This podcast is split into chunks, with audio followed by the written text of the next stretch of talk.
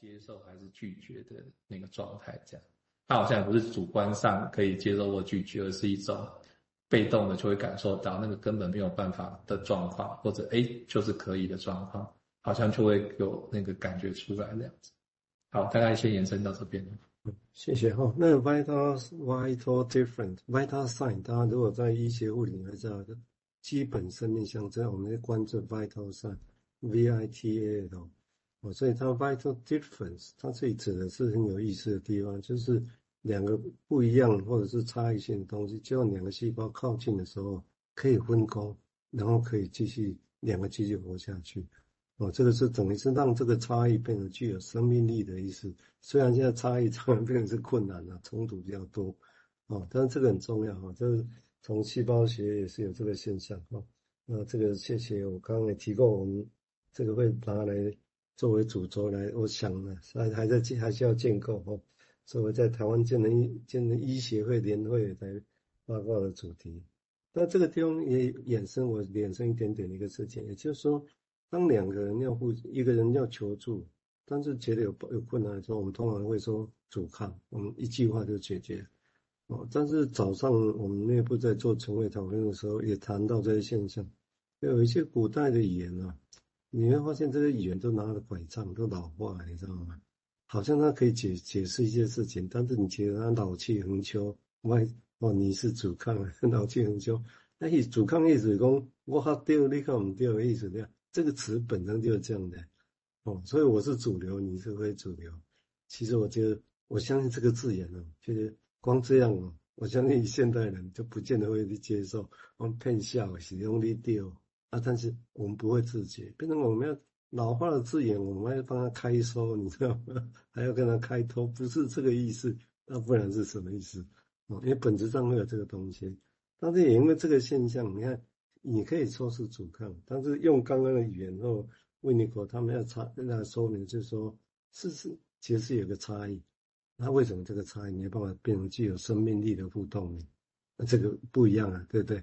但是现象可能是一样的，一个人要求助一个人，你要求助一个人，会有这些困难哦，所以这完全不一样的哦。我想，所以同样的以同样的现象，但是不同的意思，你后续发展就有不一样哦。那我们继续再来看他的说法。好，谢谢佑明。呃，从王医师刚刚讲那个心智啊，好像在，呃，去理解什么，或去搜寻什么哈。我觉得那个好像是说，对我们真的要。设法去处理一个困难情况，这连接到刚才真讲到，就是，诶，有一种阻抗的感觉，就是我在想，那个阻抗也是一种困难吧，哦。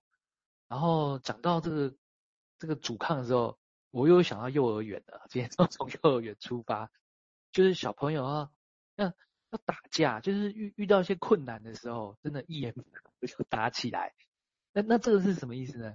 好像要打出一个空间来的感觉哈，所以我接下来要谈的事情是说，呃，我们我们在谈说一个人或者是跟另一个人的互动中间有没有一些空间，而这空间要如何产生的问题哈。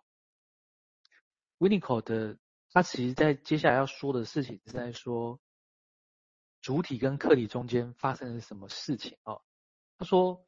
其实呢，人类发展中最困难的事情，也是一种常常都有早期失败，然后很困难的，就是说，主体哦要怎么样子把客体放在一个位置，而这个位置好像是在主体全能控制之外，这这到底什么意思呢？他这样说哈，就是这个转变意味着主体要摧毁了客体啊。他这样说，他说主体主体如果会说话，他说主体说你好，客体，然后。我摧毁了你，然后我爱你，你对我，你对我是有价值的，因为你在我摧毁你以后幸存下来这样子。然后当我爱你时，我一直在无意识、潜意识之中摧毁你这样。然后有句话我觉得很有意思，温尼口说，从这里开始有了个人的幻想这样。我觉得这边好像有什么东西就长出来了，有个空间从这里被打开来。从这个主体跟客体中间爱爱恨恨打来打去的过程哦。维尼口好像说，主体不会去摧毁主观客体，就是他自己内在有个投射出去的材料哈。但是呢，当这个客体如果是被客观感觉到，并且它具有自自主性的时候，这客体具有自主性的感觉，属于共享现实的时候，这时候这种摧毁的现象就会出现在主体的感觉里，并且成为一种主体可以感觉到中心特征。温尼口说，他论点中比较难理解的部分，这样哦。然后，诶，主体如果要就是要做这个事情，其实它是在摧毁这个客体的时候，也是在创造这个课题的存在。他有句话这样说，他说：“因为客体是真实的，所以可以被摧毁；也因为呃客体被摧毁，所以它变得真实。换句话说，他在创造一个新的空间，这样哦。但是呢，这种。”经验必须取决于客体生存的能力。它的意思，这边生存意志指的是这客体不报复。好，那讲了很多有有点需要解压缩的东西哈。其实温尼口说的这种摧毁，我想回到摧毁这件事情来看的话，其实有很多细节可以一个个去讨论，就像前面说的大秘宝这样哦。但我想从就是 w i n n i c o 在说，就是摧毁是在于当客体要成为一个主观，对，要成为一个客观的时候。主体就觉得会有个摧毁动作在这里，这是什么意思呢？好，我的想象首先会分几个层次哈。第一个是说，诶，好像是不是在说，如果我在想象我摧毁这个东西之后，它还在，那好像就有个空间在这里面诞生出来了，就证明了，诶，我在想的事情，比如说我我一开始是觉得我我可以创造任何东西吧，可是我在想的事情，这个幻想跟现实中间就有分开了。所以这时候主体可以感觉到一个空间，呃，这可据说比较接近克莱恩学派会有的想法这样。那我后来在想，或许摧毁的不是客体，而是主体对于自己本身的感觉，而那很像是客体一样，就是我们说前面一开始就是母婴一体嘛，主体跟客体在一起这样。所以说那是一种呃关联，就是母婴一体。那温尼口有个例子说，像哲学家一直坐在一个有扶手轮椅上，他一直会觉得这东西就是他的。可是他如果要让这个扶手是存在的，他就必须从这边下来，而这件事情会导致这哲学家觉得自身好像也被破坏了。所以我在想，哦，这个摧毁会不会有点像是要摧毁主体内在对这件事情的感觉，而产生一种新的空间这样子？那当然，呃，Thomas Ogden 哦。的说法又不一样了哦，他就在说这个摧毁其实是摧毁实际的母亲，那这个比较复杂一点，就是说啊、好像母亲透过这个不报复的生存，让婴儿可以收集到就是客体还在，并且感受到客体的真实性这样子哦。